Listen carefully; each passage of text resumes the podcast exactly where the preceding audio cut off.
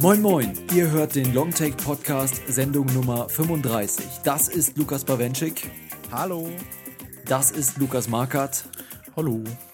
Ich bin Johannes und wir rücken heute Spotlight ins rechte Licht und fragen uns, ob der Film tatsächlich so göttlich gut ist, wie sein Oscar-Gewinn als bester Film vermuten lässt. Außerdem besuchen wir drei gemeinsam mit Alexander Sokurovs neuem Film Frankophonia den Louvre und begutachten dort das weltberühmte Lächeln des Mona Lukas. Stehst du? Ja, ja. Das also das Programm für heute, aber vorher haben wir noch eine neue iTunes-Rezension erhalten und gewissenhaft, wie wir unseren Job als Podcaster hier ausüben, wollen wir die natürlich vorlesen. Lukas Bawenschik. Die neueste Rezension kommt von kinokompendium.de. Ich habe im Internet nachgeguckt. Das ist eine Seite, auf der man einen Katalog äh, Berliner Kinos findet. Für unsere Berliner Zuhörer sicher sehr praktisch. Und äh, dort wird geschrieben: Lieblingspodcast. Das ist eine 5-Sterne-Rezension und sie lautet wie folgt.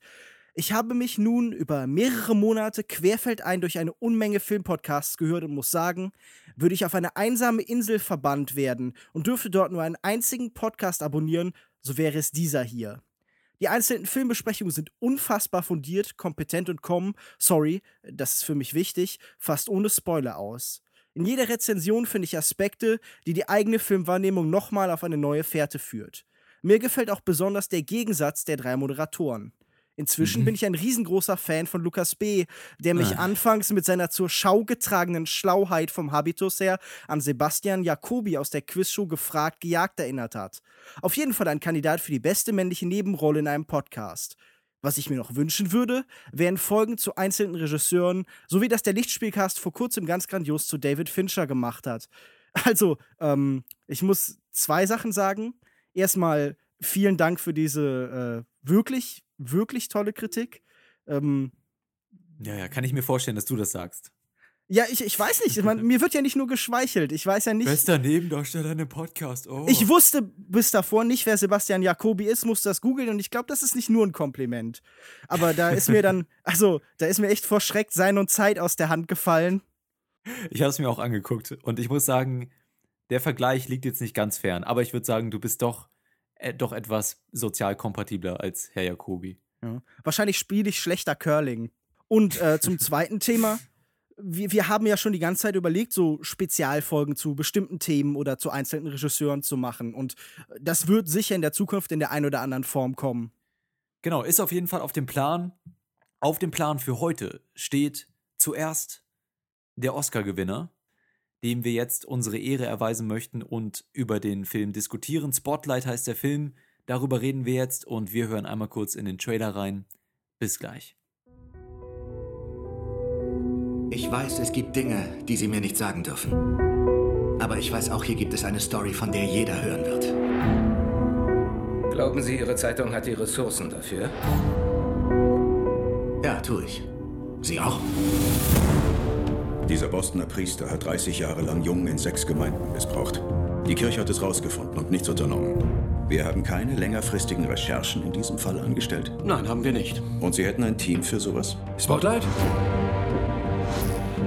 Leute, hört zu. Das hier wird alle interessieren. Die Kirche wird sich natürlich mit allen Mitteln wehren. Ich sammle ein paar Hintergrundinformationen. Ich will nicht, dass Sie das in irgendeiner Weise aufzeichnen. Sie haben doch mehrere Vergleiche mit der Kirche ausgehandelt. Dazu darf ich nichts sagen. Es gibt keine Unterlagen über diese Vergleiche. Nein. Wenn ein Priester einem armen Jungen aus einer armen Familie Beachtung schenkt, ist das eine große Sache. Wie kann man Gott etwas abschlagen?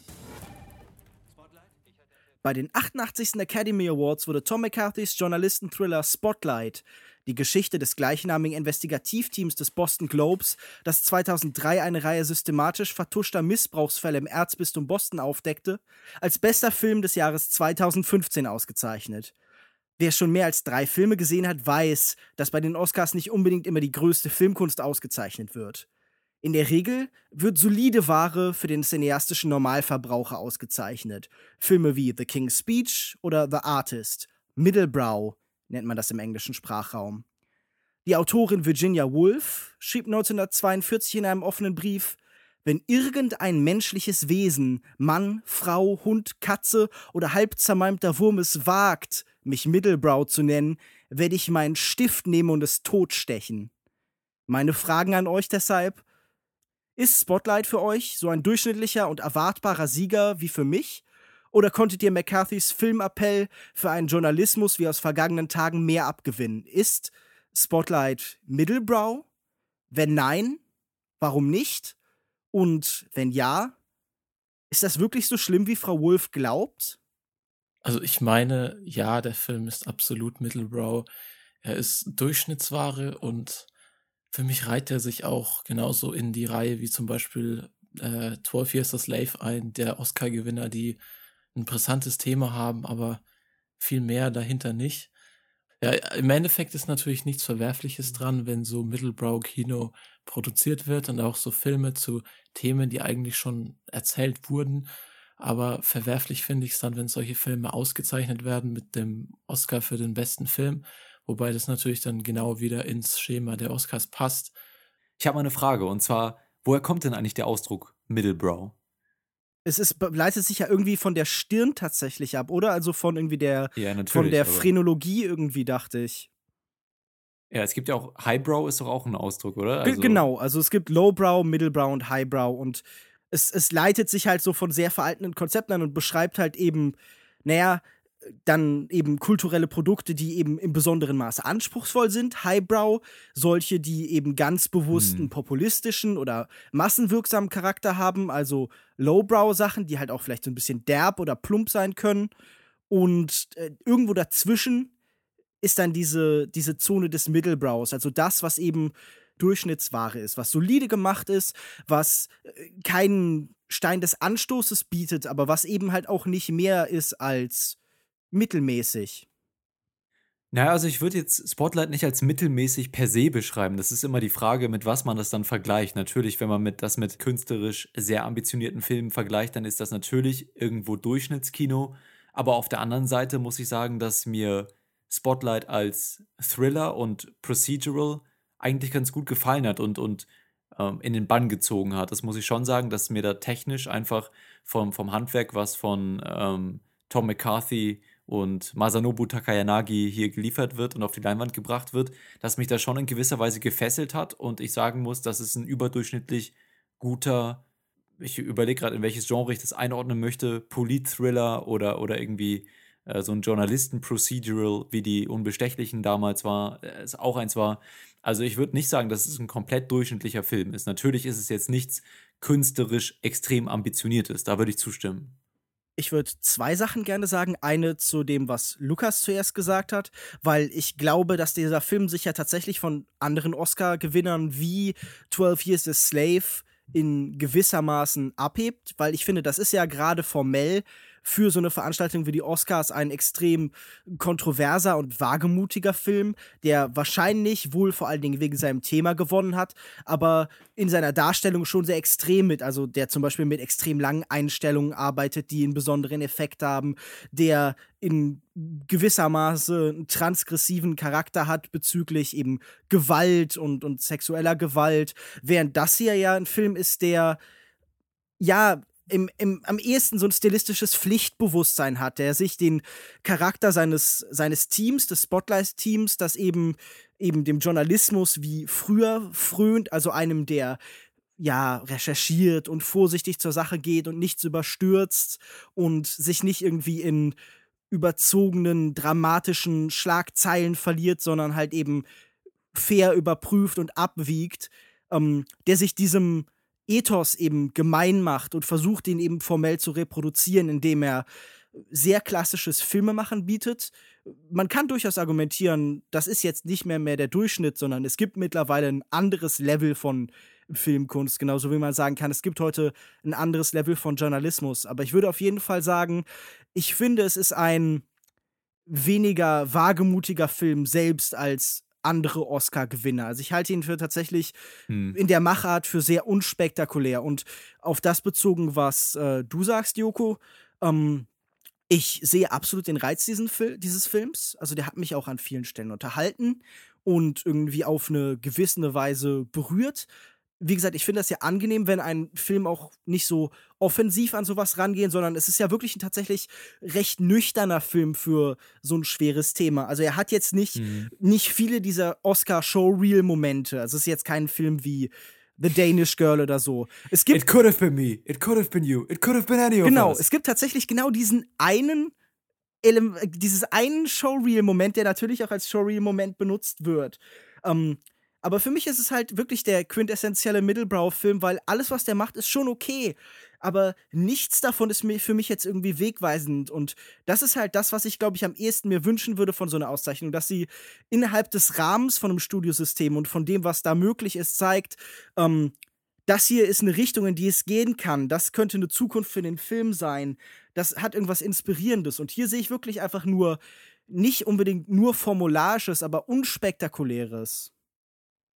Also ich glaube, dass es natürlich auch in gewisser Weise die Zielsetzung des Films war, den Blick von den Opfern abzuwenden und sich auf den Journalismus hier zu konzentrieren. Und deswegen haben wir halt nicht wie in 12 Years a Slave dieses unfassbar mittelbare Betroffenheitsgefühl, was man schon in einigen Szenen, in denen man die Opfer dann so ein bisschen kennenlernt, auch übermittelt bekommt. Aber größtenteils fokussiert sich der Film hier auf die Arbeit der Leute, die dagegen etwas tun möchten und mit ihrer Profession dagegen eine Ungerechtigkeit ankämpfen. Und ich denke, dass da insofern das eben nicht dieses typische auf die Tränendrüse Oscar-Ding ist, sondern dass diese Nüchternheit und, und, und, und das Unspektakuläre, was hier ja natürlich auch so in gewisser Weise glorifiziert wird, diese ganze Arbeit, die die da leisten und das ganze Papier wälzen und ähm, recherchieren und so weiter, dass es natürlich auch Sinn der, des Films war, das darzustellen. So. Ähm, ja, auf jeden Fall. Also ich denke natürlich, diese, diese Erzählweise ist hier so gewollt und auch diese diese sachliche, nüchterne Herangehensweise ist natürlich eine Stärke des Films auch. Genauso, dass weder die Kirche noch, die Kirche wird nicht verteufelt oder die Priester und auch die Journalisten werden nicht gleich glorifiziert. Aber aus dem Grund war es für mich irgendwie eine interessante Story, die aber dann doch uninteressant erzählt wurde. Ich weiß es nicht. Dieses Thema ist natürlich eigentlich heikel und man muss nicht unbedingt ins Sentimentale abrutschen. Aber so hat es mich halt irgendwie total kalt gelassen. Ich fand es komplett beliebig. Also irgendwie hätte auch ein komplett anderes äh, journalistisches Thema da sein können. Und für mich hat es alles nicht so zusammengepasst. Also wenn ich mir, der Film geht ja schon so ein bisschen ins Dokumentarische, wenn ich mir dann andere Filme anschaue, die es schon zu dem Thema gibt, wie ähm, Deliver Us from Evil von Amy Burke oder den Film von Alex Gibney zu dem Thema, die waren einfach besser, weil sie aufgewühlt haben und schockiert haben, was ich irgendwie mit dem Thema dann auch sehen will. Und hier, weiß nicht, das läuft nur nebenbei so ab. Die Dramaturgie ist halt richtig flach. Klar, darauf zielt der Film ab. Er ist mehr so ein Denkmal an die alten Tage des Journalismus, seriöser, investigativer Journalismus und will dem Ganzen ein Denkmal setzen. Aber für mich hat es irgendwie nicht so zusammengepasst. Also ich muss auf jeden Fall das, was du gerade schon gelobt hast, auch nochmal unterstreichen. Ich finde gut, dass wir hier keine Szene haben mit fiesen Leuten in den Hinterzimmern und bösartige Priester, die halt irgendwie finster in die Kamera blicken oder eben auch, das könnte ich mir gerade perfekt vorstellen, wie in, wie in der Hand eines anderen Regisseurs hier dann irgendwie der Chefredakteur da sitzt und sagt, nein, wir können das nicht mehr machen, das ist irgendwie zu riskant, weil es wird ja angedeutet, dass das Thema für die katholische Leserschaft schwer ist und dass das Risiko besteht, dass man vielleicht Abonnenten verliert oder dass die Verkaufszahlen eben durch diese Kontroverse gesenkt werden.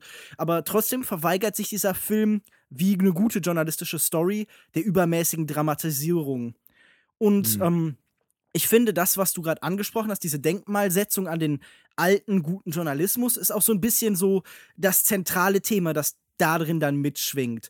Also wenn wir von sowas wie Abonnentenzahlen reden und im Film wird das schon angedeutet, dann gibt es hier eindeutig angedeuteten Konflikt zwischen Wahrheit und Kapitalismus, also zwischen den ökonomischen Zwängen, den Journalisten immer unterworfen sind.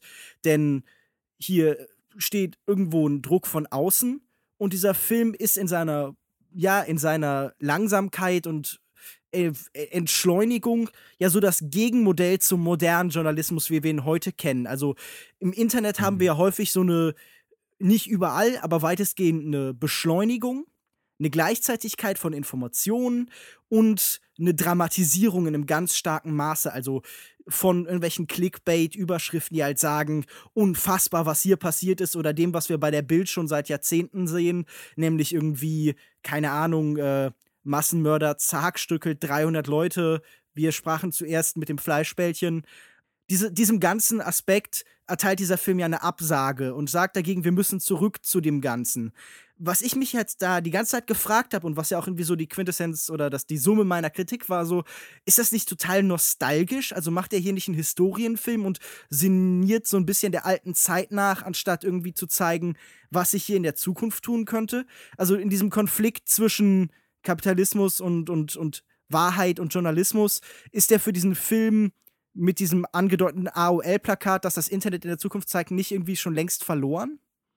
Ja, ich glaube, dass das auf jeden Fall ein bisschen mitschwingt und dass sich der Film allerdings dann nicht viel tiefergehender damit auseinandersetzt und gerade so den Bezug zur heutigen, zum heutigen Journalismus nicht wirklich erfolgreich herstellen kann. Aber ich glaube, dass er trotzdem auch über dieses nostalgische und, und diese Denkmalerrichtung ein bisschen hinausschaut. Also der Film konfrontiert uns immer wieder auch mit anderen Realitäten des Journalismus, dass eben äh, manchmal einfach der Moment nicht richtig ist, weil eine Gesellschaft nicht so, äh, nicht jede Tragödie gleichermaßen aufnehmen kann und im, im, gleichen Maße Beachtung schenken kann. Das haben wir mit den Ereignissen dann am 11. September, die in dem Film dann auch später noch eine Rolle spielen, gesehen. Oder auch äh, gegen Ende des Films, dass einem deutlich gemacht wird, dass dieser Artikel hier noch nicht die Welt verändert hat. Es geht, danach geht es noch weiter. Die Aufgabe ist nicht vollendet. Das ist kein Triumph über die Kirche, über, hier wurde kein, hier wurden nicht alle bösen Strukturen innerhalb der Kirche und alle bösen Strukturen der Welt zerschlagen, sondern es wurde ein Teilerfolg errungen und jetzt geht es weiter. Mhm. Und das macht der Film immer wieder, immer wieder klar. Nicht nur am Ende, auch zwischendurch wirft er immer wieder die Frage auf, inwieweit wir als Teile der Gesellschaft Verantwortung für unsere Mitmenschen tragen und inwieweit wir handeln müssen. Ob das jetzt der eine Journalist ist, der sich, der überlegt, die Kinder seiner Nachbarn zu warnen, oder ob das Michael Keaton ist, der dann auch bemerken muss, nur weil er vor zehn Jahren irgendwann mal einen Artikel geschrieben hat, heißt es noch nicht, dass das Thema damit beendet ist. Im Gegenteil, dieser Artikel hätte damals schon ähm, dafür sorgen sollen, dass das Thema aufgegriffen wird und da nachgeforscht wird, was da nicht passiert ist. Also das Thema von, du hast es am Anfang auch schon gesagt, Pflichtbewusstsein, nicht nur als Journalist, sondern auch als Teil der Gesellschaft, eigentlich doch ähm, ganz gut diskutiert wird in dem Film. Und was du gerade auch noch mal so ein bisschen angedeutet hast, was ich auch für einen wichtigen Aspekt halte, ist tatsächlich äh, Empathie im Journalismus. Also äh, dass man so eine gewisse Gnade hat und so ein gewisses Mitleid mit jedem, über den man sich schreibt, ohne sich mit seiner Sache gemein zu machen. Das finde ich hier ganz gut angedeutet. Das wird dann besonders verstärkt über einzelne Figuren, wie zum Beispiel über Rachel McAdams gezeigt, die halt tatsächlich irgendwie äh, am stärksten für mich im Film mit den, ähm, ja, den Opfern dieses oder den Überlebenden dieses, dieses Prozesses eben kommuniziert und sich austauscht und ähm, ja, das, das finde ich auch gut. Ich finde das interessant, dass du es jetzt gerade sagst, dass es ja auch mit dem Blick auf, auf 9-11 so ist. Glaubst du denn, dass es dieser Film sagt, man muss Leuten, um Empathie mit ihnen zu haben und ihnen nicht zu viel Tragödie zuzumuten, auch manchmal Wahrheit erstmal verschweigen muss? Ist das für dich eine Aussage, die in diesen 9-11-Sequenzen dargestellt wird? Ich glaube schon. Ich glaube, das hängt auch einfach mit der Natur des Menschen zusammen. Zum Beispiel jetzt zwei aktuelle Vergleiche. Wie viel wird im Moment noch über Griechenland berichtet? Mhm.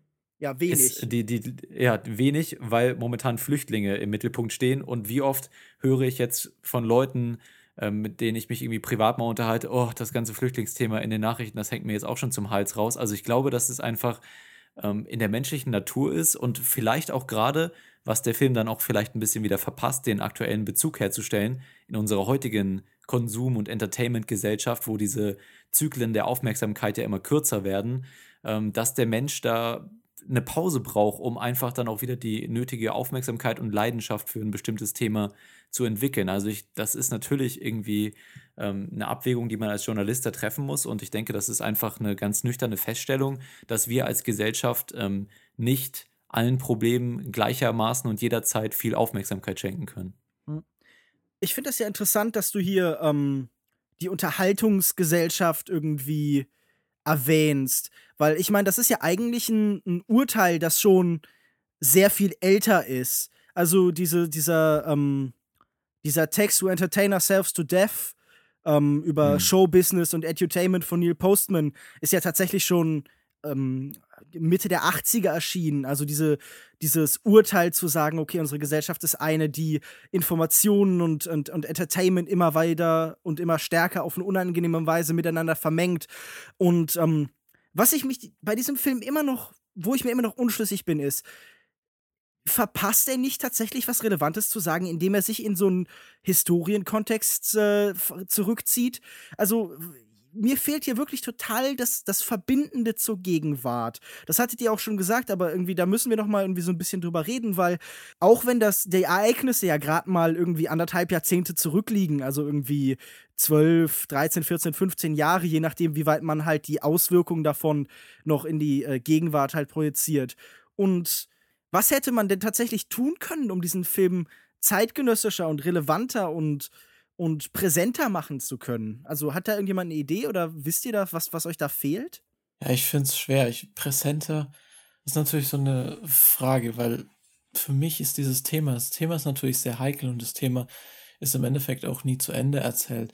Aber der Film hat dazu nichts Neues zu sagen. Und ich glaube, jeder, der irgendwie so ein bisschen in den letzten Jahren auch die Nachrichten verfolgt hat, der weiß, was sich da abgespielt hat. Und deswegen war es auch für mich nicht schockierend. Der Film hatte ja schon diese Ansätze mit drin, die hätte man dann einfach vertiefen müssen. Wir haben ja jetzt ja schon darüber geredet, dass mit diesem 9-11 äh, war da kurz mit drin, das waren alles nur so kleine äh, Pausen von der eigentlichen Geschichte, die da mit reingeworfen äh, wurden, um diese Themen so einigermaßen mit ins Boot zu holen, aber die wurden natürlich nicht vertieft und das hätte man, das ist einfach dann eine Frage des Fokus. Der Film will eben auch dieses Denkmal errichten und einen Liebesbrief an den alten und, und seriösen Journalismus schreiben und gleichzeitig noch dieses Skandal aufdecken und auch in der Hinsicht so ein bisschen ja, Aufmerksamkeit für dieses Thema generieren mit dem Film. Ja, also der hat verschiedene Agendas, die hier irgendwie erfüllt werden müssen. Und das ist natürlich dann klar, dass nicht jedes Thema da zur Genüge behandelt werden muss. Und ich glaube, gerade dieser, der Bezug zur, zu aktuellen Themen ist dann halt tatsächlich in der Priorität da an unterster Stelle gewesen, wenn man jetzt diese, sich diese Liste anguckt. Deswegen, ich hätte jetzt auch, weiß ich nicht, müsste ich mich jetzt äh, hinsetzen und mein eigenes Drehbuch schreiben, ja, mit cleveren Referenzen an die heutige Gesellschaft. Aber mhm. ähm, ich glaube, das war einfach nicht die größte Priorität des Films ja, ich, ich, ich meine, irgendwie, es, es geht ja uns jetzt nicht darum, hier zu sagen, wie der Journalist seinen, äh, wie der Journalist, wie der Regisseur seinen Job hätte machen sollen. Aber das ist einfach was, was ich vermisse. Ich weiß halt nicht, ob man über so ein Thema so sehr einen Historienfilm machen kann, der so suggeriert, dass das Thema so, so stark in der Vergangenheit liegt. Es gibt natürlich den Versuch, am Ende mit ähm, diesem, Outro, das so äh, Texttafeln zeigt, die halt eben zeigen, wo sonst noch solche Skandale aufgedeckt worden sind, das immer näher an uns heranzurücken. Aber ich fühle einfach permanent so eine Distanz zu dem Ganzen. Und das liegt wahrscheinlich auch an dieser sehr klassischen Machart. Und das ist halt eine andere Frage, die ich mir gestellt habe, ob es automatisch schlecht ist, dass dieser Film das Filmemachen, die Regie so unsichtbar macht und eben tatsächlich alles darauf legt, einfach nur diese Geschichte zu erzählen, ohne jetzt formell groß aus klassischen Darstellungsformen auszubrechen. Ich weiß, das mache ich immer. Artikel ranbringen, in denen das beschrieben worden ist. Es gibt auf äh, screencrush.com einen interessanten Artikel von Matt Singer, der eben darüber schreibt, ähm, wie großartig die unsichtbare Kunst von eben Spotlight ist und argumentiert, okay, gerade dadurch, dass eben das Ganze so zurückhaltend dargestellt ist, unterstreicht es eben den Charakter des Ganzen und es sind wirklich interessante, faszinierende Momente da drin, die auch einen großen künstlerischen Aspekt haben. Und bin ich zu hart damit, nur weil das einfach nicht auf sich hinweist, während ich normalerweise immer sauer bin, wenn solche Sachen zu sehr eben auf sich hinweisen, wie zum Beispiel irgendwie bei Inyaritu, weil ich meine, das ist mir ja auch nicht recht gewesen. Bin ich einfach ein blöder Heuchler? Ja, du bist einfach ein doppelmoralisches Schwein. Und das wussten wir ja durchaus lobenswert, dass man hier natürlich, das ist natürlich die richtige Entscheidung zu sagen, der Star ist der Journalismus in dem Film, ist nicht die Kamera, nicht der, der Regisseur, es sind die Journalisten. Deswegen biete ich meinem Ensemble-Cast hier und den Kulissen, diesen äh, äh, weiß, beige, grauen Büroräumen und den ganzen Papierzetteln und so. Das möchte ich inszenieren und dem möchte ich den Raum auf der Leinwand geben und nicht die Aufmerksamkeit auf irgendwas anderes lenken. Das ist natürlich die richtige Entscheidung, sich als Regisseur dann zurückzuhalten und insgesamt für den Ton des Films das richtige Stilmittel. Ansonsten muss man wieder zurück ans Reißbrett und sagen, was für eine Art Film will ich drehen? Soll das künstlerisch ambitioniert werden? Äh, ambitionierter werden, aber das war hier eben nicht der Fall und in dem Fall finde ich die Entscheidung sehr richtig und das bestätigt sich darin, dass ich es als Thriller, Drama, wie auch immer man es beschreiben möchte, eben fesselnd fand. Insofern haben die handwerklichen Mittel hier gut funktioniert, um diese, diese Geschichte des investigativen Journalismus zu erzählen ja. und spannend zu machen. Ich finde auch, das liegt ja vor allen Dingen auch daran, dass das Schauspiel wirklich durchgehend gut funktioniert es ist tatsächlich diese Art von, von Cast, wo man wirklich sowas wie Supporting Cast hat, also Leute, die wirklich unterstützend wirken für die Darbietung der anderen. Und es gibt hier am ehesten ein Ensemble. Mhm. Also es ist ja wirklich durchgängig äh, sehr großartig besetzt. Also Michael Keaton zeigt wieder, dass er großartig funktioniert in so einer resoluten Vaterfigur, der aber trotzdem so was Empathisches hat, der sich in verschiedenen Kreisen bewegen kann. Leaf Schreiber ist gut, Rachel McAdams ist gut. Der einzige, der mich hier so ein bisschen gestört hat, war Mark Ruffalo, der halt wirklich so eine Oscar-Performance macht, der sich so, so aufdrängt und halt am lautesten ist und irgendwie habe ich mir das eingebildet oder irgendwas macht der ganz komisch. Der hat so einen komischen Sprachfehler, so eine ganz komische Art zu sprechen, als wollte der hier als einziger ganz offensiv mit, seinen, äh, mit seinem Schauspiel umgehen. Hat Mark Ruffalo seinen Film da nicht verstanden? Es war auf jeden Fall wirklich komisch. Ich glaube, er läuft ja auch sehr komisch mit so einem quasi Monobuckel. Genau, so gebückt, ja. so bucklig. Es mhm. hat mir auch überhaupt nicht gepasst. Also ich habe ihm das nicht abgenommen und insgesamt war ich auch wahrscheinlich einer der wenigen, die von dem Cast irgendwie doch enttäuscht waren. Also als, als Ensemble, äh, Ensemble alle zusammen funktioniert es vielleicht ganz gut, wie sie zusammenarbeiten, aber einzeln, also ich finde, jeder von den Darstellern hat schon in früheren Filmen viel Besseres gezeigt und für mich wäre hier keine Oscar äh, Nominierung persönlich rausgesprungen und ich fand jetzt auch keine der äh, Performances irgendwie nochmal eine große Erwähnung wert. Der einzige, der mir wirklich äh, positiv aufgefallen ist, war Liev Schreiber. Den fand ich dann doch ganz nett in dem Film. Also ich muss sagen, dass mir der Cast schon ganz gut gefallen hat. Das war natürlich alles keine tiefen Charaktere, die haben alle so ein paar Eigenschaften bekommen, die sie so einigermaßen definiert haben. Aber charakterliche Tiefe stand hier auch wieder nicht im, im Vordergrund und deswegen ist es klar, dass hier alle, die ganzen Schauspieler auch schon mal interessantere Rollen gespielt haben. Aber ich finde schon, als Ensemble haben sie gut funktioniert. Mark Ruffalo fand ich in Ordnung. Ich fand ihn tatsächlich auch äh, am schwächsten in dem ganzen Ensemble. Sehr gut gefallen haben mir auch Liev Schreiber, weil der so, so eine ganz angenehm ruhige Art und analytische Art da reingebracht hat und einfach die Stimme der Vernunft war.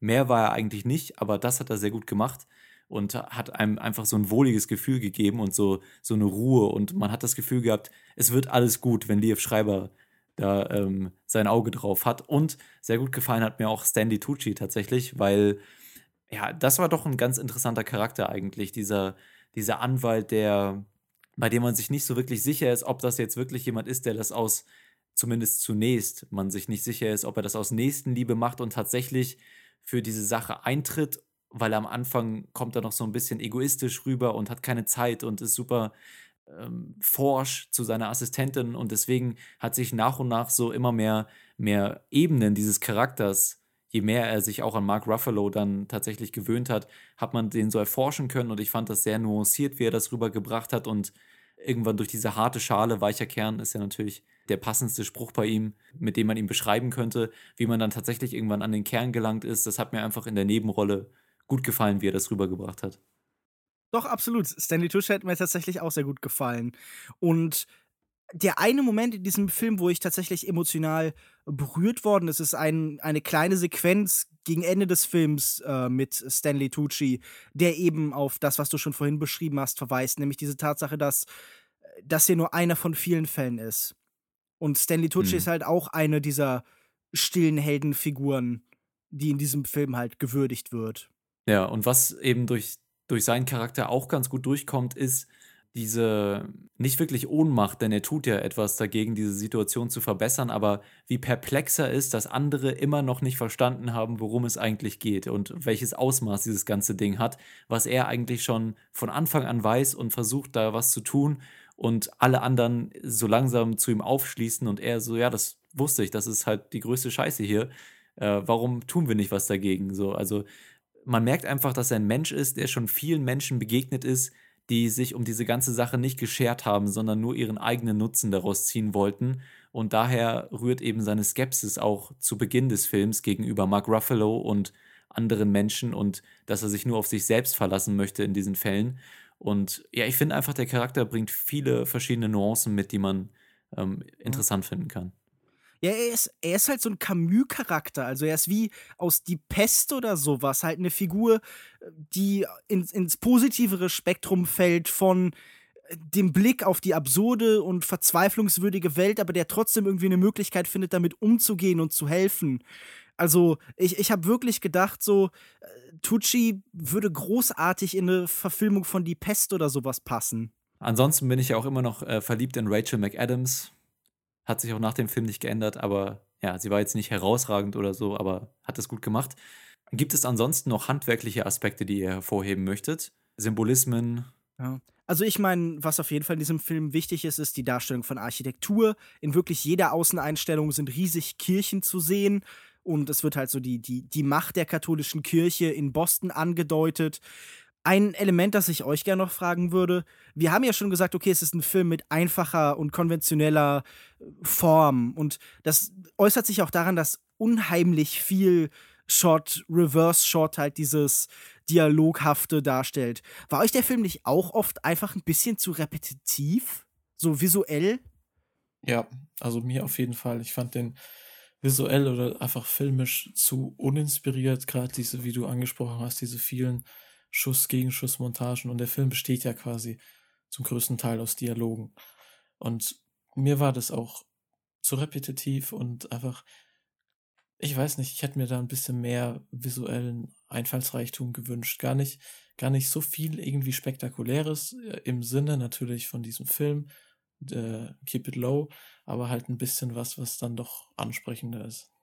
Also mir ist es nicht negativ aufgefallen während des Films und ich glaube, ich kann es auch ganz gut begründen, warum. Weil der Film ja darüber handelt, wie Menschen Missstände wahrnehmen und kommunizieren und dagegen handeln. Und dieses Schuss-Gegenschuss-Prinzip ist ja dann natürlich inhärent etwas, was sich auf die Gesichter und Körper der Dialogpartner fokussiert. Und das ist ja hier, steht ja auch im Vordergrund. Wie kommuniziert man das? Äh, das Problem, wie bringt man andere Menschen dazu, ähm, mit Informationen, Informationen herauszurücken und wie kommuniziert man das dann zu Gesellschaft? Ja? Also Kommunikation ist da ja ein ganz wichtiger Punkt. Die einen verschweigen was aus Eigennutzen, die anderen haben Ängste darüber zu reden, äh, aber wieder andere, die Journalisten möchten das kommunizieren, weil sie das in die Welt hinaus posaunen möchten, äh, um, um eben Aufmerksamkeit auf dieses Problem zu lenken. Also Kommunikation und Dialog ist natürlich die zentrale Komponente auch im Film. Und da finde ich eigentlich das Stilmittel, auch wenn es jetzt vielleicht ein bisschen einfach ist, dass man sich einfach immer dialogmäßig auf die Gesichter und Körper der Gesprächspartner und Interagierenden fokussiert, finde ich eigentlich passend dann. Doch, ich kann den Punkt auf jeden Fall nachvollziehen und ich kann auch durchaus verstehen, wenn Leuten dieser Film deutlich mehr gefällt als mir, aber das kann ich ja eigentlich bei den meisten Filmen für mich persönlich war das Ganze eben, und ich glaube, äh, das geht auch Lukas so, zu glatt und selbst wenn das Ganze eben Absicht ist und diesen Ethos reproduziert, zu unergenell, weil ich glaube, Journalismus kann auch äh, kreativ sein und interessant und ausbrechen aus den Mustern und muss auch Innovation hm. bieten in der Form, wie er Inhalte präsentiert. Und das ist das große Problem des gegenwärtigen Journalismus. Wenn sich des gegenwärtigen jo Journalismus. Ja, und, und auch des, ja, gewissermaßen natürlich auch des damaligen Journalismus, der ja noch viel klassischer war. Ähm, ich mhm. glaube, dass nämlich, dass Innovation und Veränderung und auch formelle äh, Experimentierfreude nicht immer mit Lowbrow oder halt mit einem Senken des Niveaus einhergehen muss, sondern Experimente und Spielfreude und Wagnisse können auch was hochkulturelles, intellektuelles und auf und, und zutiefst journalistisches haben. Und das oder aber auch aber auch andersrum. Also das ist ja fast noch wichtiger zu sagen. Äh, natürlich, die ganzen Kunstfilme sind alles Highbrow-Movies, aber nur weil jemand äh, etwas sich traut künstlerisch, ist das nicht automatisch ein Film, der nur für äh, die, die obere Schicht funktioniert oder nur von ähm, Akademikern verstanden werden kann. Also auch in die andere Richtung ist es so, dass sich auch ein Film, der die Massen anspricht, trotzdem kreativ was trauen darf. Ja, für mich war das jetzt eben auch vor allem auf Journalismus bezogen. Und ich meine, hier treffen sich vielleicht dann Film und, und Journalismus. Nämlich die Frage ist ja immer, wie kann man immer neue oder vielleicht auch sogar alte Inhalte auf immer neue Art und Weise präsentieren, so dass dieser zentrale Charakter, der das Kino für viele Menschen sicherlich hat, nämlich die, die Novität, die, die permanente Selbsterneuerung eben erhalten bleibt. Und das sehe ich hier einfach eben nicht in diesem Film. Also ich, ich hätte mir gewünscht, dass da mehr kreativer Impuls im Ganzen wäre, weil so ja, das habe ich ja schon beschrieben, hat der Film eben nur sowas, sowas Nachweinendes und ist mehr so eine Grabrede für den Journalismus. Und ich, ich hätte aber lieber so, so einen Appell und so einen Aufruf zu neuem, besseren und spektakulären Journalismus. Und das findet hier in gewisser Weise ja irgendwo statt.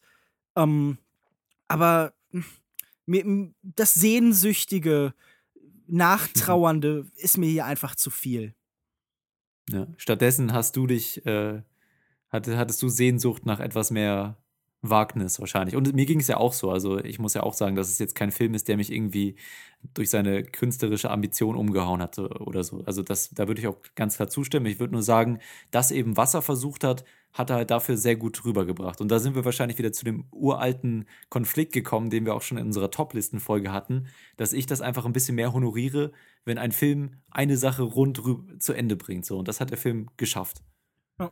Aber wenn du dich zurückerinnerst, filmcompendium.de hat ja gesagt, dass sie genau oder er ähm, genau die Gegensätze zwischen den Podcastern so liebt und dann ist es doch gut, dass wir da auch wieder so unterschiedliche Meinungen in diesem Fall haben.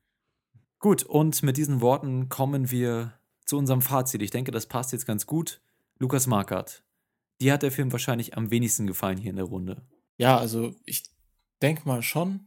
Es war ein Film, der mich nur so mittelmäßig begeistert hat. Es war für mich wahrscheinlich auch der am meisten Oscar Bait-mäßigste Film hier. Ich fand ihn sehr uninspiriert in seiner Machart. Und wenn man über einen Film spricht, der irgendwie über Journalisten geht, die den ganzen Tag in ihren grauen Büroräumen sitzen und Akten durchwühlen oder in ihr Notizbuch kritzeln, dann hört sich das irgendwie langweilig an. Und genauso habe ich den Film dann doch die meiste Zeit über empfunden. Und der Cast hat solide gespielt. Und ich war überrascht, dass das Ganze dann irgendwie doch angenehm unprätentiös rübergebracht wurde. Aber am Endeffekt, im Endeffekt hat mir irgendwie die Spannung gefehlt. Die Dramaturgie war halt sehr flach. Und deswegen hat mich das Ganze überhaupt nicht mitgenommen. Und so würde ich sagen, ich gebe dem Film 2,5 von 5 Sternen. Ja, mir ging es ein bisschen anders. Ich fand den Film als procedural und, und politisch angehauchter Thriller und Drama fand ich schon sehr spannend. Ich muss sagen, dass ich mir auch ein bisschen Kreativität mehr gewünscht hätte, ein bisschen mehr Bezug, Aktualität. Ich finde, der Film hat sich aber schon Mühe gegeben, auch verschiedene Aspekte von investigativen Journalismus als Journalismus und auch als Teil unserer Gesellschaft und auch als Kommunikation in unserer Gesellschaft darzustellen. Und glaube, dass er auch an einigen Aspekten scheitert, aber andere dann auch äh, durchaus nuanciert betrachtet, auch gerade durch die verschiedenen Charaktere, die man kennenlernt. Mir hat der Cast sehr gut gefallen und die etwas langsamere Geschwindigkeit des Films hat mich da auch nicht gestört, sondern ich war die ganze Zeit mit dabei und deswegen würde ich sagen, ist für mich kein bester Film des Jahres 2015, aber ein solides Ding, deswegen mm, irgendwo zwischen dreieinhalb und vier und weil ich jetzt hier auch mal ein bisschen das Gegengewicht sein muss, sage ich vier von fünf Sternen. Und ich positioniere mich dann tatsächlich in der Mitte zwischen euch beiden. Ich halte das auf keinen Fall für einen schlechten Film, sondern das ist einer, der mich solide unterhalten hat, der gut gespielt ist, der ja einfach wirklich in, in jeder Hinsicht ganz in Ordnung ist. Und das könnte ich jetzt mehr loben, aber es ist halt eben nicht das, was ich loben möchte, was ich hervorheben möchte. Ich bin Fan von einem Kino, das sich mehr traut, das mehr wagt ich würde diesem Film drei von fünf Sternen geben. Und ähm, wer tatsächlich noch stärker einfach den reinen Inhalt des Ganzen dargebracht werden kann, kann sich auch die relativ überzeugende Dokumentation mehr Maxima Culpa, Silence in the House of God von Alex Gibney als ja, Komplementärfilm anschauen. Ich bin nicht immer ein Riesenfan von Alex Gibney, aber das ist äh, solide gemacht. Künstlerische Ambition ist auf jeden Fall etwas, was man dem nächsten Film, über den wir reden, nicht absprechen kann. Das liegt da auf jeden Fall in großen Maßen vor. Der Film, den ich anspreche, ist natürlich Frankophonia, der neue Film von Alexander Sokudov. und über den reden wir jetzt. Bis gleich. Hier ist der Trailer. Liberté, Egalité, Fraternité. Louvre Лувр. Кому нужна Франция без Лувра? То бы мы были без музеев. Летом 1940 года в Париж вошли войска неприятеля. Но как поведет себя победитель, получивший в распоряжение Центр мировой культуры? Parlez-vous l'allemand Non, je suis très français. Notre mission est la conservation des collections d'art, des musées, des monuments historiques de France et d'Europe.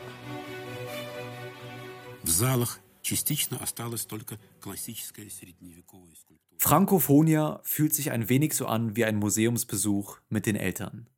Papa Sokurov führt uns durch die berühmten Galerien des Louvres und versucht uns den Wert von Kunst zu vermitteln. Und wie jeder gute Vater weiß auch er, dass nicht die Kunst an sich wertvoll ist, sondern vielmehr der Einfluss, den sie auf sein Kind nimmt.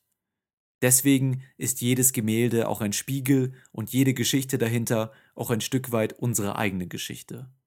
Wenn Sokurov also ins Museum blickt, so blickt er eigentlich auf uns, die Betrachter, auf Franzosen und Deutsche, auf Napoleon und Nazis, auf dich und mich. In seinem neuen Film geht es also um unsere gesellschaftliche Einstellung zu Kunst, welchen Wert wir ihr beimessen, wie wir sie handhaben und was sie für uns, unser Geschichtsverständnis und unsere Kultur bedeutet. Ganz sicher scheint sich Sokurov der Antworten selbst nicht zu sein, doch zumindest wird er nicht müde, diese Frage auf fantasievolle Arten filmisch zu erforschen. Irgendwann endet dann der Besuch im Louvre. Wart ihr also nach dem Museumsbesuch mit Papa Sokurov am Nörgeln und Quengeln?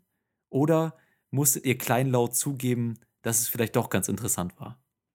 Ich persönlich habe ja nicht empfunden, dass ich mit einem Vater im, im äh, Museum war, sondern äh, Sokurov wird für mich im Museum selber Kind, denn das ist ein, ein Film von so einer kindischen Freude, der sowas mühelos und unbeschwert Intelligentes hat es ist sehr verdichtet und in gerade einmal 90 Minuten lässt dieser, dieser kluge und dabei doch immer unterhaltsame Mann so eine ganze Gedankensphäre aus, aus Kunst und Kultur und Geschichte vor einem entstehen, in der man durch, wie durch ein Museum eben hindurchläuft und der ganz viele interessante Gedanken hat in seiner Hybridform mit seiner zwischen, zwischen äh, Fiktion und Dokumentation, mit seiner Collage aus dokumentarischem, fiktionalen, animierten Elementen, Archivware, Reenactment und er, er lässt das alles so zusammenspielen und, und ähm, ich weiß nicht, ich hatte eher das Gefühl, ich gehe mit einem guten Freund ins Museum, der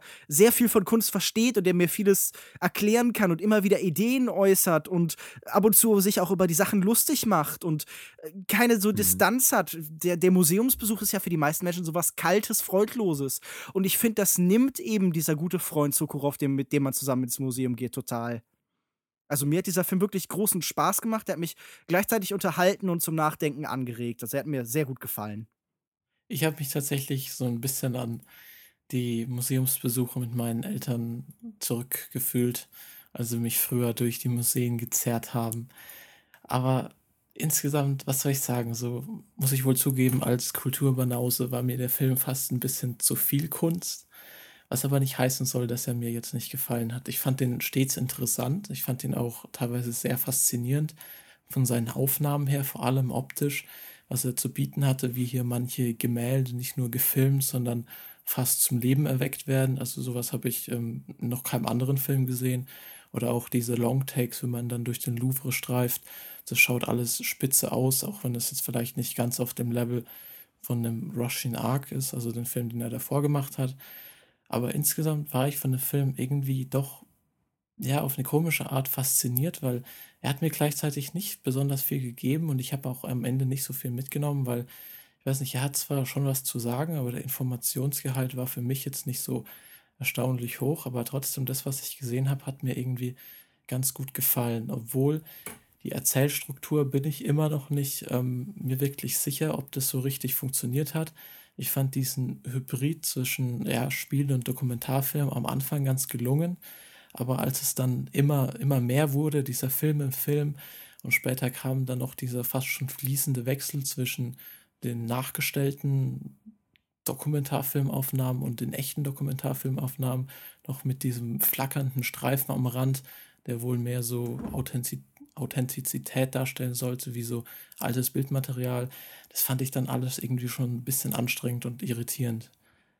Also wir haben eben eine Erzählebene, auf der ähm, Sukurov äh, quasi beginnt, sich mit der Geschichte zu unterhalten. Er sitzt in seinem Zimmer, umgeben von, von Büchern und ähm, unterhält sich zum einen mit seinem Freund, Bekannten, dem Containerschiffkapitän Dirk, der auf einem mhm. äh, Kahn gerade wertvolle Kunstwerke über den Ozean trägt und dabei aber Probleme bekommt.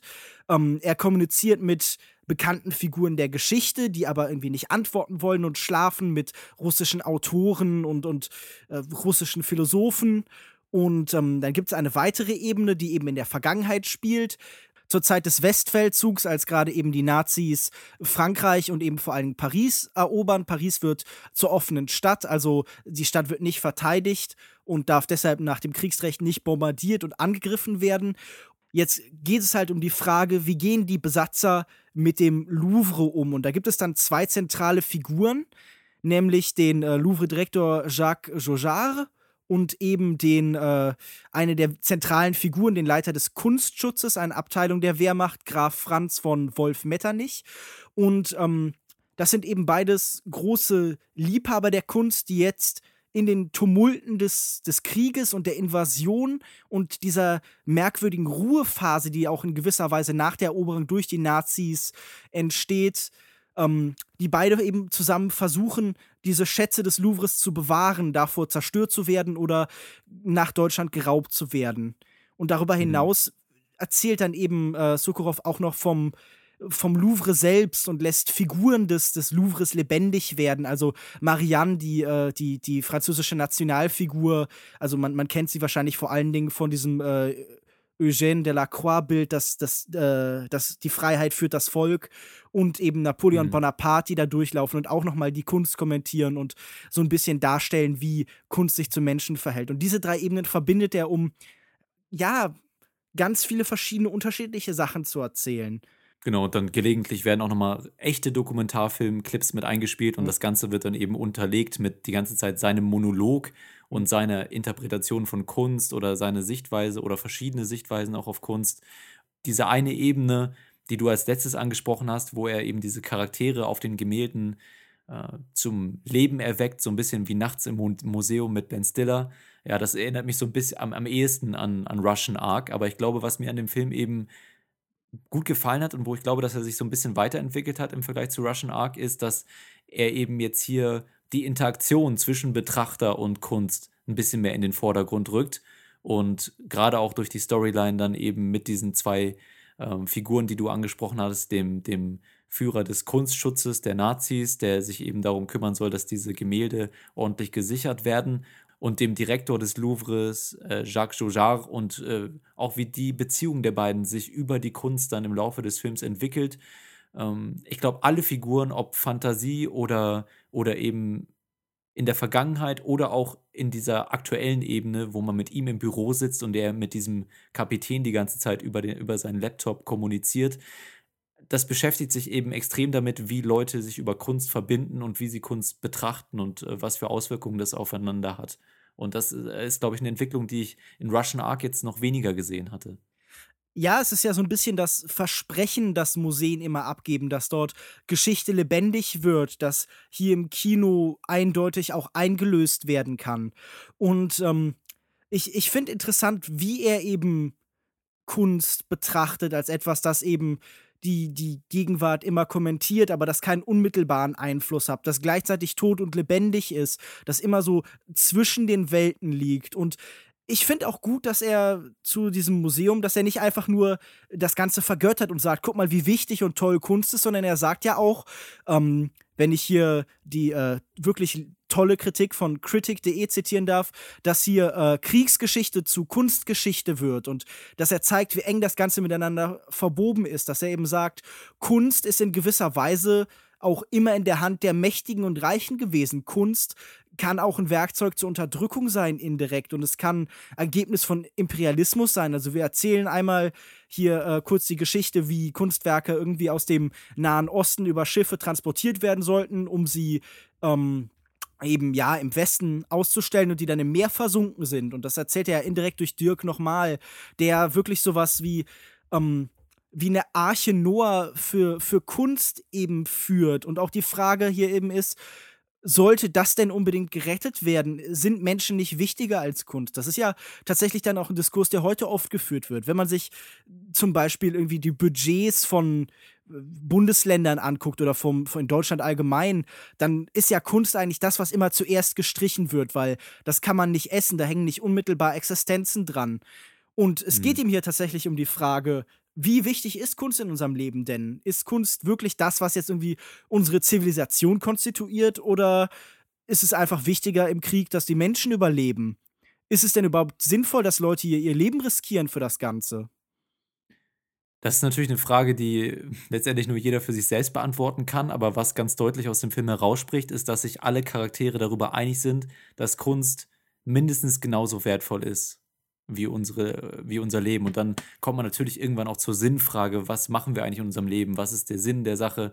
Ähm, ich persönlich bin immer jemand, der sagt, dass es ein, ein Leben eigentlich dafür da ist, um an, und dass es der Sinn ist, andere Menschen zu beeinflussen und sich mit anderen Leuten auszutauschen und zu interagieren und sich gegenseitig Spaß zu bereiten und Inspiration und so weiter. Und ich glaube, dass sich auch alle Charaktere in dem Film dessen bewusst sind und das auch sehr beherzigen. Sei es jetzt der, ähm, Nazi-General und der französische Direktor des Louvres, die irgendwie über die Kunst ihre, ihre, ihre Antipathie von des Beginns eben so langsam etwas ablegen und so äh, die Kunst halt etwas betrachten, was über dem Ganzen steht. Und wenn du sagst, dass sich der Film damit beschäftigt, dass Kunst auch immer etwas war, was unter der Kontrolle der Reichen und Mächtigen stand, dann sagt dieser Film aber auch gleichzeitig, dass Kunst sich dagegen zur Wehr setzt durch die Betrachter, die sich um diese Kunst kümmern. Wenn man sich den Schiffskapitän anguckt, der dieses Boot, der an diesem Boot hängt und äh, einfach nicht aufgeben möchte und trotzdem immer noch weiterfährt,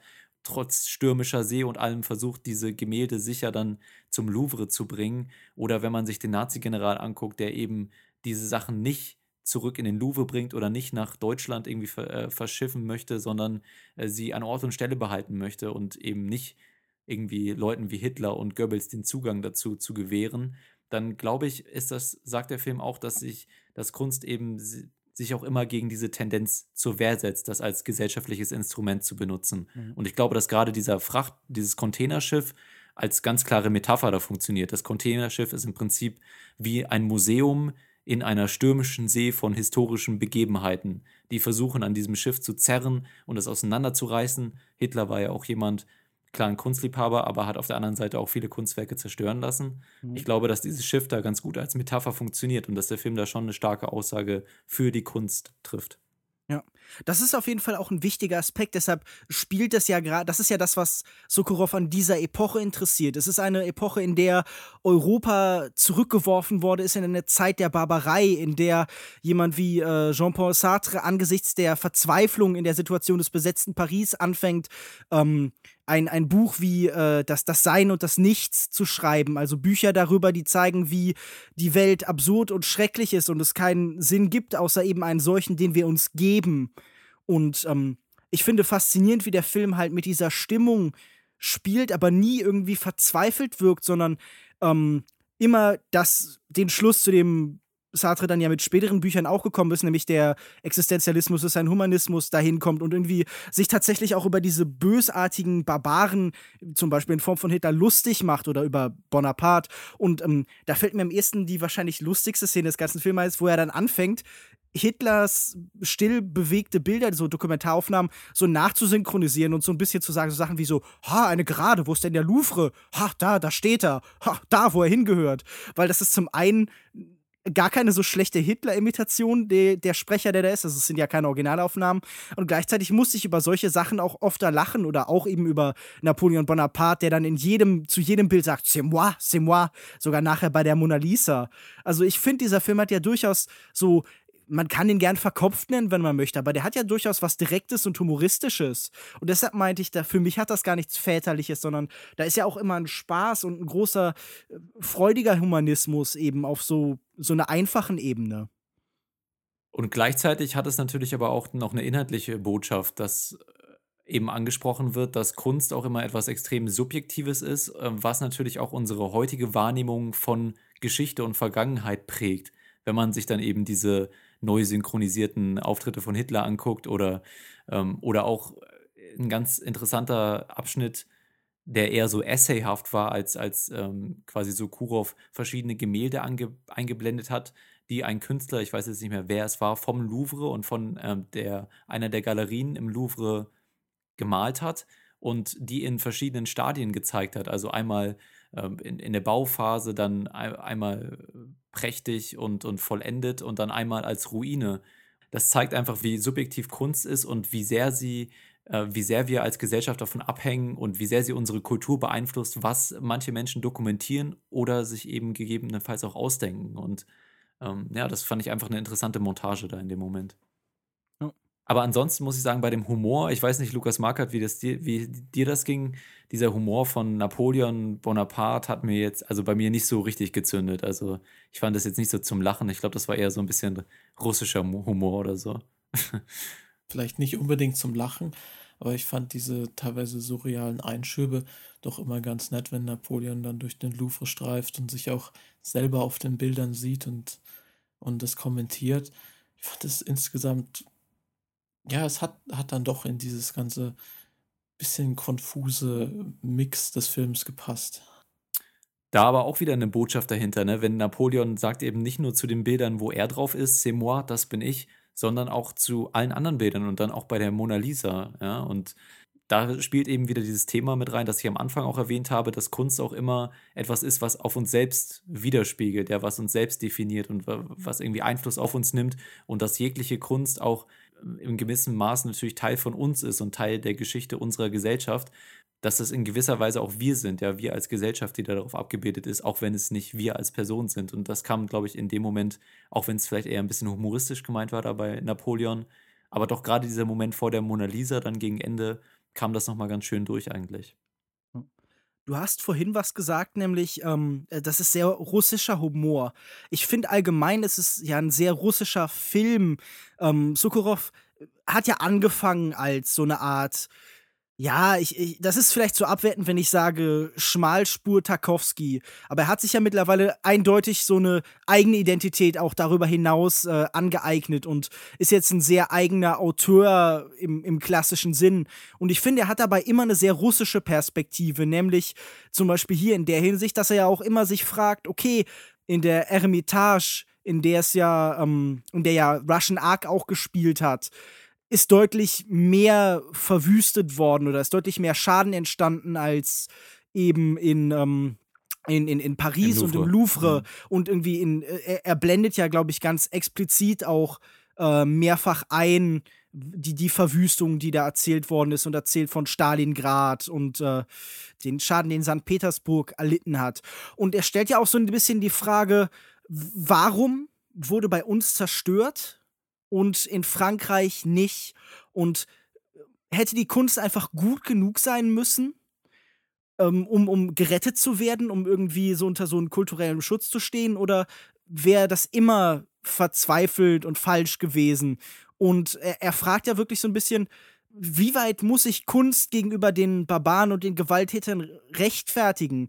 Gibt es Kunst, die so objektiv gut ist, dass dass alle akzeptieren müssen, dass sie gut ist. Das ist ja auch eine Frage, die man sich stellen kann, zum Beispiel angesichts der Zerstörung von Kultur durch ISIS, die irgendwie hingehen durch den äh, durch ihre Hoheitsgebiete und dann hingehen und äh, verschiedene Denkmäler und Statuen und Tempel zerstören, einfach als Mittel, um den Westen zu schocken. Und für mhm. mich schwang da so ein bisschen die Frage ist, gibt es irgendwas oder könnte es etwas geben, das schön genug ist, um selbst den schlimmsten Monstern zu widerstehen? Also der, der Film thematisiert unfassbar viele Fragen. Ich weiß nicht, du stellst jetzt diese Frage auch, inwieweit er darauf wirklich dann eine Antwort findet aber es ist einfach ähm, sehr tiefsinnig, sich einfach mal zwei, 90 Minuten hinzusetzen und über diese Fragen nachzudenken und die so ein bisschen von Sokuro visualisiert zu bekommen. Ne? Ich, wie gesagt, deshalb finde ich ja auch ist es wie mit einem guten Freund in ein Museum zu gehen, weil er einen eben mit so ganz vielen Sachen konfrontiert und das muss nicht unbedingt alles beantwortet werden, sondern das ist so ganz schnell und wirft ganz viele Ansätze auf einen dran und viele Punkte, an die man anschließen kann und mit denen man weiterarbeiten kann. Es, ist, es hat durchaus irgendwo auch was Skizzenhaftes und was ein bisschen Wirres und Unzusammenhängendes, aber für mich ist das eben was unheimlich Verspieltes und er, er wirft ganz viele Bälle in die Luft und wir müssen nicht alle davon fangen. Mhm. Und äh, mir, mir, gefällt diese Art von Filme machen. Ich, ich, ich würde mir einfach mehr davon wünschen, dass Leute mir einfach so eine, so eine Schrotflinte von Ideen ins Gesicht knallen und dann darf ich damit dann umgehen und nachher gucken, was ich da für mich mitnehme. Das ja. ist mir allemal lieber als jemand, der halt genau ein, da sind wir so schon wieder beim selben Thema, der genau einen Ball hat und damit jongliert. Das finde ich nicht beeindruckend.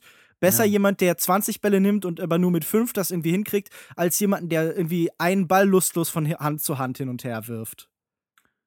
Ja, also ich bin ja diesmal auch auf deiner Seite hier. Ich würde aber sagen, dass er eben ganz gut die Balance findet, diese Sachen anzuschneiden, aber dann nicht, ähm, dass einem das nicht überdrüssig wird. Er wechselt dann auch immer häufig genug den Schauplatz und das Medium, sodass man halt ähm, einfach wieder das, die nächste Frage gestellt bekommt, sodass man nicht wirklich, dass einen das nicht so wirklich strapaziert oder also vielleicht in manchen Momenten so ein bisschen, kann ich vielleicht auch Lukas Markert nachvollziehen, aber ich würde sagen, dass der Film bei so einer Thematik eigentlich durch die Formatwechsel und durch die verschiedenen Ebenen da recht gut Abwechslung reinbringt. Und einen weiteren Ball, den der Film in die Luft wirft, ist noch auch noch mal so ein bisschen von Kunst als Vergangenheit und Kunst als Zukunft zu thematisieren. Das wird später in einer, in einer sehr schönen Szene, wie ich finde, mit auch mein, den Darstellern, die ich hier am stärksten fand, eben den vom der Direktor des Louvre und dann eben dieser General vom Kunstschutz, Franz Wolf von Metternich, äh, der Graf, er wird nochmal in so einer Szene. Stell mal vor, das wäre der Graf von Unheilig gewesen. das wäre, glaube ich, dann weniger. Ich fand auch gerade den Schauspieler Benjamin Utzerath hat den gespielt. Der hat ein unfassbar charismatisches Gesicht, ne? Also ja. die, die ja, ich, Augen und das. Ich, ich finde ja sowieso, Sokoraf hat so, so ein großes Talent, irgendwie relativ unbekannte Menschen zu finden. Also äh, seine, seine Faustverfilmung, wo er dann Johannes Zeiler einen, ich glaube, einen österreichischen oder einen deutschen Schauspieler gefunden hat, der auch so was ganz Präsentes und Charismatisches hatte. Hm.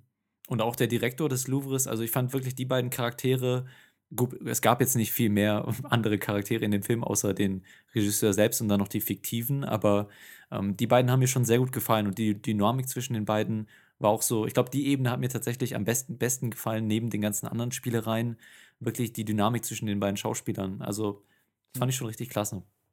Es ist halt so ein bisschen, man sieht in diesem da eine, eine, schöne Version von The Monuments Man im Kleinen. Also das, was Hollywood mit irgendwie 10.000 Topstars und, und riesigem Budget nicht richtig hinbekommen hat, kriegt hier Sokurov mit, mit zwei, ja, Nicht-Stars in einem engen Rahmen sehr viel besser hin wie gesagt, und dann später auch nochmal die Szene mit den beiden, wo eben eine weitere Parallele im, im Film gezogen wird, inwieweit eben die Kunst von damals die Zukunft von uns informiert, ja, und unsere Gesellschaft prägt und dann tatsächlich auch äh, einen gewissen Einfluss darauf nimmt, wie sich unsere Gesellschaft weiterentwickelt und dementsprechend auch nicht nur Vergangenheit, sondern auch Zukunft ist und wie der Film das dann eben in diesen verschiedenen Ebenen auch darstellt. Also hat mir wirklich sehr gut gefallen. Gut, ich glaube, äh, eine Sache, die mir überhaupt nicht gefallen hat übrigens, ist äh, auf dem Computerbildschirm von dem Herrn Sukurov in seinem Büro, wo, mhm. auf dem immer die Verbindung mit dem Herrn Kapitän Dirk auf dem Schiff hergestellt wird, per Skype oder was auch immer. Diese verpixelte, ist das, das fand ich sehr hässlich. Ja, Wollte das äh, war halt Skype, das Programm, mit dem wir auch gerade arbeiten.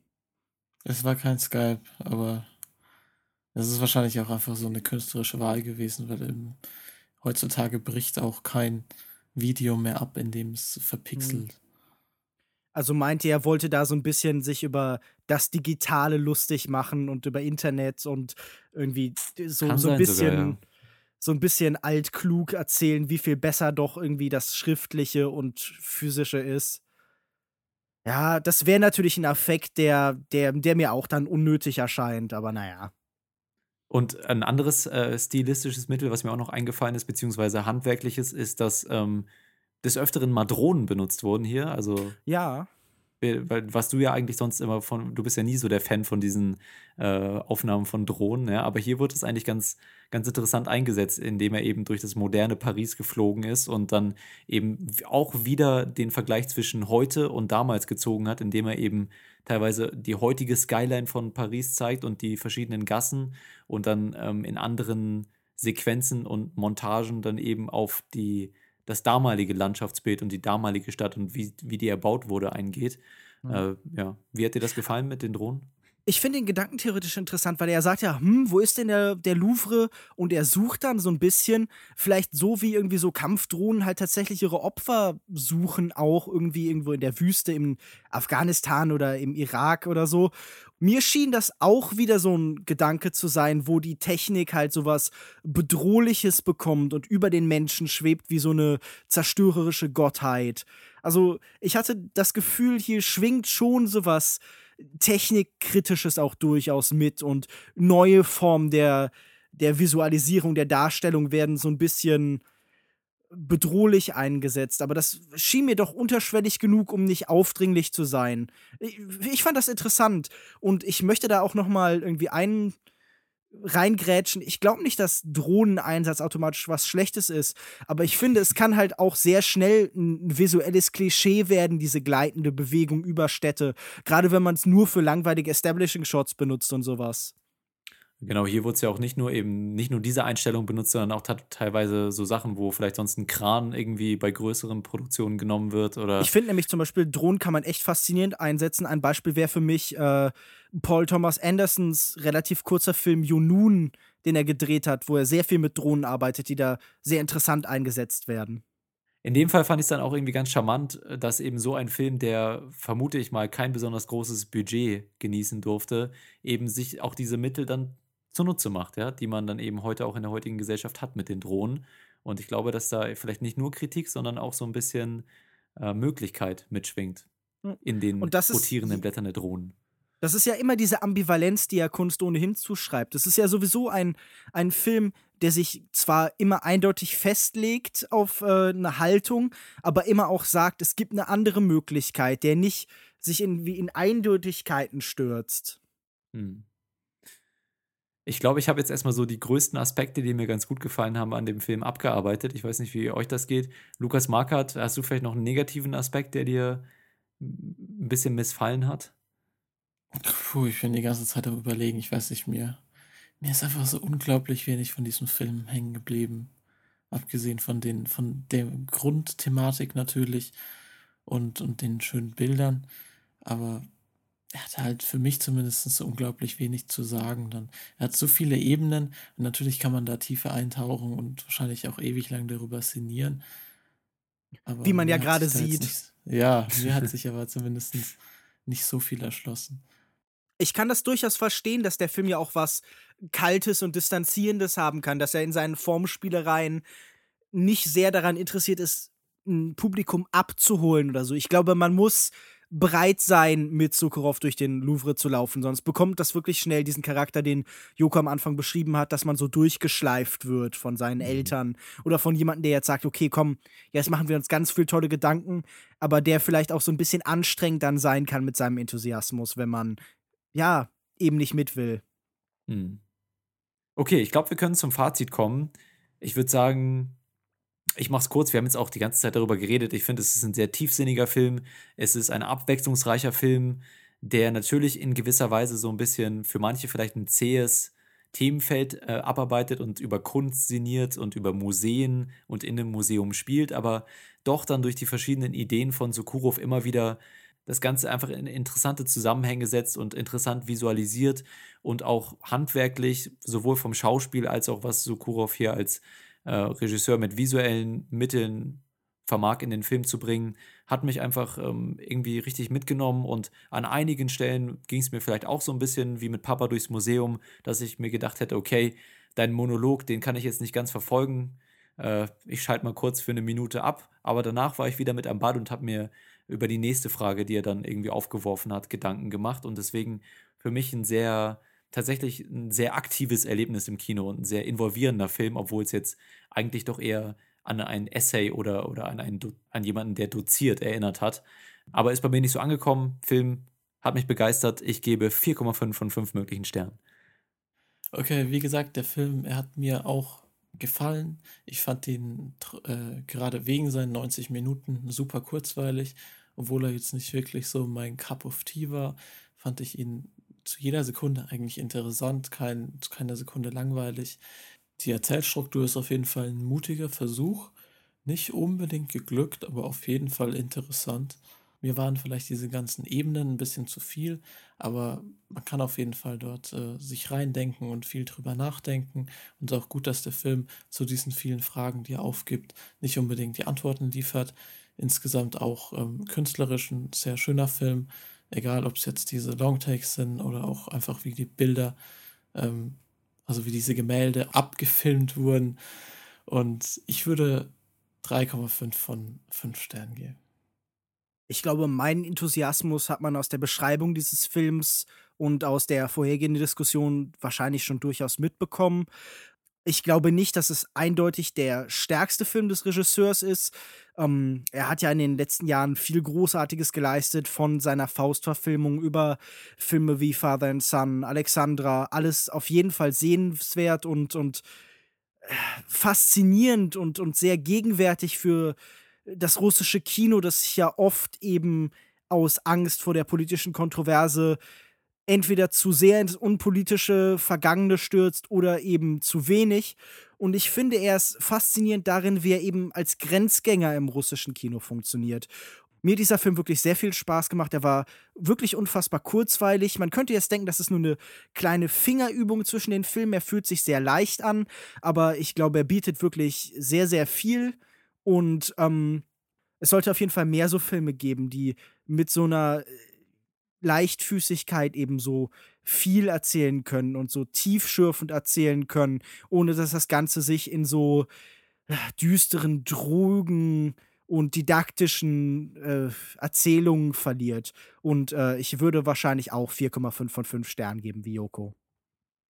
Übrigens auch noch ein Aspekt, der mir sehr gut gefallen hat, war ein bisschen sein, äh, sein Essay über Porträtbilder und Gemälde von, von ja. Porträts äh, weil ich eigentlich auch jemand bin, der diese Gemälde, wenn ich sonst ein Museum besichtige, auch recht uninteressant fand. Und er hat mir dann eben mit diesem Fokus auf die Augen irgendwie da so einen Aspekt von diesen Bildern gezeigt, der mich unfassbar fasziniert hat. Einfach ähm, auch, was er, glaube ich, damit aussagen wollte, dass eben diese Blicke, die gab es auch damals schon, als diese Bilder entstanden sind, diese Gefühle, die diese Menschen haben, das sind Gefühle, die wir heute auch noch haben. Und wie man das in diesen Blicken und in diesen Augen so rübergebracht bekommt und einfach so eine Verbindung zu diesen Menschen spürt in den Porträts.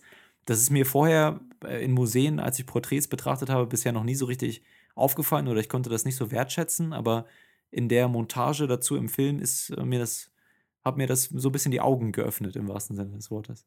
Was ich da auf jeden Fall auch interessant fand, war, wie sehr ähm, die Porträtkunst als, als europäisch in, im Wesen dargestellt worden ist. Und er im Endeffekt, ich weiß nicht, ob das explizit gesagt wird, aber äh, tatsächlich ist das Porträt ja ein sehr westliches Konzept, diese Selbstdarstellung, diese Fokusse auf den einzelnen Menschen, während viele andere Kulturkreise dazu neigen, vom Einzelnen eben eher wegzugehen. Hm. Und dieser Gedanke, der da mitschwingt, finde ich sehr faszinierend. Also, viele faszinierende Aspekte sind in diesem Film vorzufinden. Deswegen würden wir den, glaube ich, auch alle empfehlen, zumindest mal als Abwechslung zum äh, stumpfsinnigen Blockbuster-Kino. Ist natürlich nicht ganz einfach. Der Film ist über weite Strecken auf Russisch, Französisch, Englisch ein bisschen und auch ein bisschen Deutsch ist mit dabei.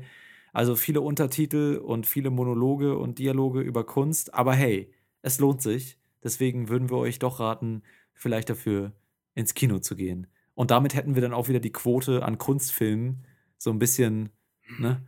Haben wir das Gewicht Ich werde dafür sorgen, hier? dass wir noch mehr davon drin haben. Natürlich, gerne, gerne. Gut, und das bringt uns zum Ende der heutigen Sendung. Spotlight und Frankophonia. Lasst gerne eure Meinung da. Ich gehe mal davon aus, die meisten von euch werden Spotlight schon gesehen haben oder zumindest vorhaben, das nachzuholen, nachdem er den Oscar gewonnen hat. Deswegen lasst gerne eure Meinung zu dem Film da. Und falls ihr Frankophonia gesehen habt oder zumindest jetzt nach unserer Diskussion auf den Geschmack gekommen seid, dann lasst uns das auch gerne wissen auf unserer Webseite in den Kommentaren auf longtake.de oder über Twitter at longtake.de oder über facebook.com slash longtakepodcast. Auf der Facebook-Seite sind wir mittlerweile auch ein bisschen aktiver am Start. Da könnt ihr auch mal ähm, gern äh, mit uns interagieren. Und Lukas Bawenschik, wo findet man dich im Internet?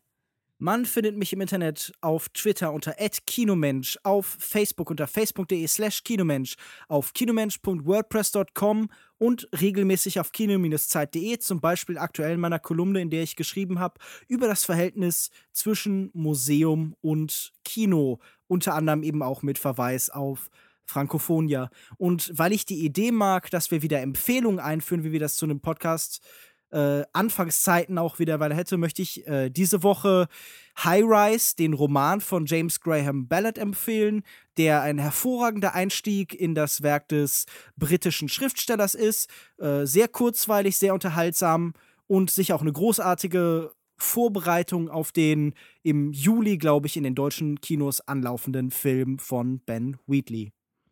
Außer ihr wollt nicht gespoilert werden, dann würde ich es nicht lesen. Lest's. Was ist besser, Film oder Buch? Kann man nicht Es sagen. sind unterschiedliche Medien und die Okay. arbeiten auf unterschiedliche Art und Weise. Ja, langweilige Antwort. Okay, Lukas Markert. Wo findet man dich im Internet? Mich findet ihr auf Twitter unter @cinedrifter. Empfehlung habe ich keine für euch, aber ich kann auf jeden Fall Lukas beistimmen. Das Buch High Rise ist super. Ich habe das damals auch gelesen und war begeistert. Ich glaube, es ist nicht mal 200 Seiten lang oder so. Man Mhm. hat es super schnell durchgelesen. Die Geschichte ist einfach klasse und ich freue mich unglaublich auf den Film. Mich findet ihr auch im Internet at jokoda, J-O-U-K-O-D-A oder über unsere offiziellen Social Media Gedöns-Dinger. Nächste Woche im Podcast in Sendung 36, der glorreichen 36, besprechen wir einmal den Film Raum, Room mit Brie Larson und Jacob Tremblay, ein Film, der auch bei den Oscars gewürdigt wurde mit einer besten Hauptdar- Hauptdarstellerin. Den werden wir besprechen auf jeden Fall. Äh, wird bestimmt auch viele von euch interessieren. Und der zweite Film, den wir besprechen, da sind wir uns noch uneinig. Lukas Bawenschik, wir haben äh, zwei verschiedene Anwärter hier zur Auswahl, die möglich wären. Und zwar wäre das einmal Zoomania, der aus unempfindlichen Gründen bei uns Zoomania heißt und nicht Zootopia. Aber gut, das wäre eine, eine Möglichkeit. Und die andere wäre der neue Film von Doris Dury, Grüße aus Fukushima. Fukushima, Fukushima, Fukushima. Das sind die beiden Filme, die zur Auswahl stehen. Ihr könnt gerne mal auf Facebook, wir machen da noch einen Facebook-Post zu, da könnt ihr gerne mal eure Meinung da lassen, ob wir lieber Zoomania besprechen wollen oder Grüße aus Fukushima. Wer wird da wohl gewinnen? Je nachdem, wie der bei uns läuft und wie uns das passt, müssen wir aber auch ein bisschen selber gucken. Aber lasst uns gerne wissen, welchen Film ihr da besprochen haben möchtet. Oder ob ihr vielleicht sogar noch ganz andere Vorschläge habt, Sachen, die überall im Kino laufen. Wollt ihr vielleicht unbedingt eine äh, Der Spion und sein Bruder Rezension von uns haben? Oh nee, oder da dass stell ich wir, mich quer, da stell ich mich oder quer, dass sorry. wir ganz dringend über Kung Fu Panda 3 sprechen. Oder dass wir vielleicht mal einen türkischen Film besprechen, wie äh, Kakma Birada oder Amenin Ayari, My Mother's Wound. Gut, also, ihr habt die Macht zu einem gewissen Ausmaß. Du kannst es tun, oh Sailor Moon. Und mit diesen Worten, was gibt es für bessere letzte Worte als diese? Wir verabschieden uns. Bis nächste Woche. Auf Wiedersehen, auf Wiederhören. Wir hoffen, ihr seid auch in Sendung 36, trotz Lukas Bawenschicks komischer Bemerkung, wieder mit dabei. Tschüss. Tschüss. Tschüss.